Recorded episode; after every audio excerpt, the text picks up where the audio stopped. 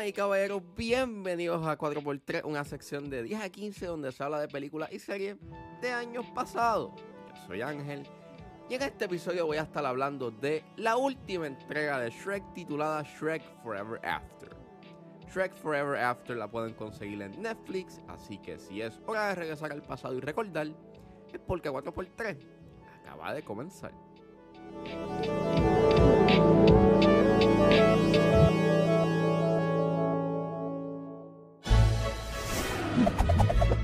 Then Shrek kissed the princess. She turned into a beautiful ogre, and they lived happily Ever. after. Shrek Forever After es una película dirigida por Mike Mitchell, es escrita por Josh Klausner, Darren Lemke y está basada en los personajes creados por Andrew Adamson, Ted Elliott, Terry Rossio, Roger S. A. Shulman, Joel Stillman, que está basado en el libro de Shrek de William Stake.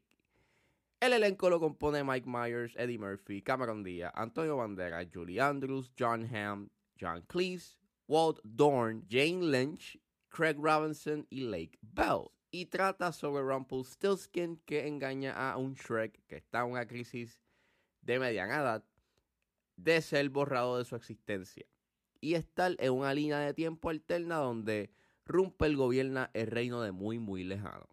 Yo recuerdo que yo vi esta película cuando salió, eso fue para el 2010, estaba en la intermedia en ese entonces y recuerdo que pues la fui a ver en el cine, salí complacido con lo que vi, like si lo comparas con Shrek Deferred y lo que dio, pues esta fue un un improvement sorpresivamente y fue un final bastante ameno para la franquicia. Hace tiempo que no la veía, así que la revisité y ya eh, sigo pensando lo mismo. Es una película que es un buen cierre. No me molesto. No es una mala película. No es mejor que la primera ni la segunda, pero si la comparas con la tercera, pues sí, es un major improvement. Me, lo que me gusta mucho de esta película es que pues tiene una mejor trama, este es mucho más dinámica y mantiene esa misma energía que tenían las primeras dos y es mucho más interesante. Aquí estamos viendo como que estamos viendo a Shrek que está luchando contra el tiempo antes de que él desaparezca y poder pues regresar a la línea de tiempo en la que pues él tenía su familia y eso está súper interesante. Esto se convierte básicamente en un what if scenario de qué sucedería si Shrek no estuviese, si él no hubiese salvado a, a, Fiona, si él no hubiese conocido a Burro y todas esas interacciones que han sucedido know, en, en todas las películas, pues imagínate de que si él no estuviese, si él no existiese, ¿qué hubiese sucedido? Y eso está bastante interesante, claro, sí, eso da espacio a la nostalgia en cierto aspecto y a revisitar you know, y, y estar utilizando mucho de las primeras dos películas, pero didn't bother me. Como que por lo menos generó una trama y había un componente dinámico y con eso de, de que se le está acabando el tiempo que pues te mantenía you know, intrigado que era lo que iba a pasar durante la película. Sus elementos cómicos no son tan buenos como las primeras dos, but it made me laugh en, en algunos puntos, pero creo que su fuerte es pues su narrativa. Eh, no es que es una narrativa compleja, pero por lo menos las situaciones y los, y los momentos que estaban aconteciendo durante la película eran bastante interesantes. Mucho más interesantes que todo lo que sucedió en Shrek Deferred. Trata los temas de la responsabilidad, que es un tema que se habló en la tercera entrega, y aquí pues también te están hablando de apreciar lo que uno tiene a sus alrededores y de ser agradecido. Y pues eso trae consigo pues el mismo issue que yo tuve con la tercera entrega, que es un mensaje y una película que no está dirigida a niños, está dirigida a adultos. Y basically el mensaje está dirigido más a un público adulto y ya, yeah, same thing. Es como que pues la película a veces no sabe a qué público se está dirigiendo y mayormente con su mensaje, su mensaje pues, vuelvo, está inclinado más a un público adulto que a los niños, but ok. Es la última y a este punto es como que, Ok, fine. Aquí, te, aquí en esta película utilizan mucho del 3D. Recuerdo que cuando yo la vi, Shrek salió meses después. Bueno, fue para el tiempo de verano, if I'm not mistaken. Que pues.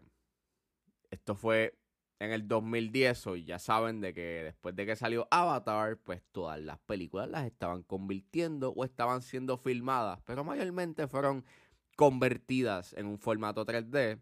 Y pues Shrek, este, su última entrega, este, pues se montó en ese tren y, y pues sí, muchas de las escenas que pasan en esta película, pues eh, hay muchos elementos que pues chocan o se dirigen hacia la cámara para decir, uh, mira, esto está saliendo de la pantalla.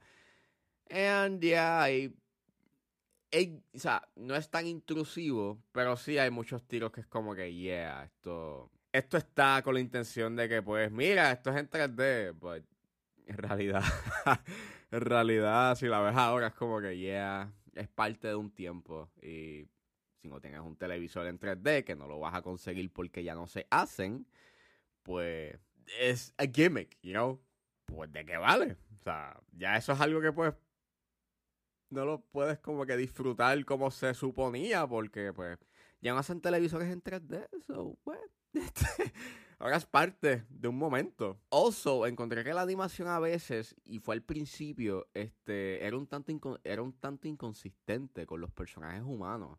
Este, a veces se veían medios, medios extraños o no tienen como que mucho detalle. And it was, a little bit weird. Esta es la primera película que Pacific Data Images, que era como que el, grupo de animación o la compañía de animación que, eh, que se encargó de animar las primeras tres entregas, pues ellos no fueron los encargados de animar esta. Y yeah, o sea, mantiene la misma identidad de animación y el estilo que tuvo las primeras tres entregas, but I don't know. Hubo unas escenas que los personajes humanos, they didn't look good. Lo otro es básicamente Rumpelstiltskin, like, el backstory de él. O sea, si tú logras ignorar que él no apareció en la tercera entrega, which, o sea, él sí apareció, y entonces, pues, número uno, el modelado del personaje es distinto que el de la tercera, y pues, obviamente, eh, nunca te dieron el backstory de él, pero se veía como un personaje secundario, y el que ahora te lo pongan como un personaje, you know, importante, que él tuvo una interacción con los papás de Fiona y toda la cosa.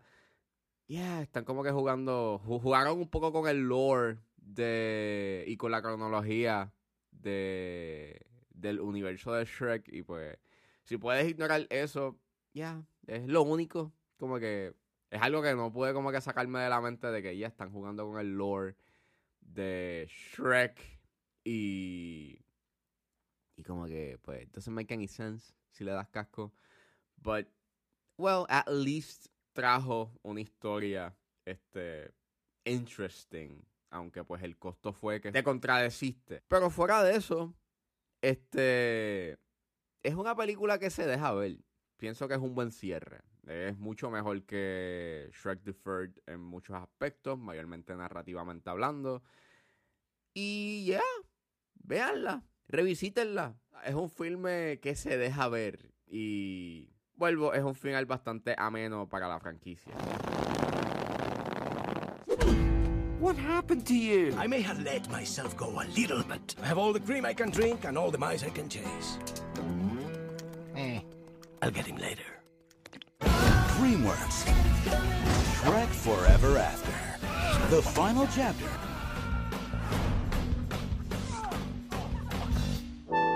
Bueno, eso fue todo en este episodio de A4x3. Espero que les haya gustado. Suscríbanse a mis redes sociales. Estoy en Facebook, Twitter e Instagram con ángeles.pr. Recuerden buscarme su proveedor de busca favorito como 10 a 15 con Ángel Serrano. Gracias por escucharme y nos vemos en la próxima.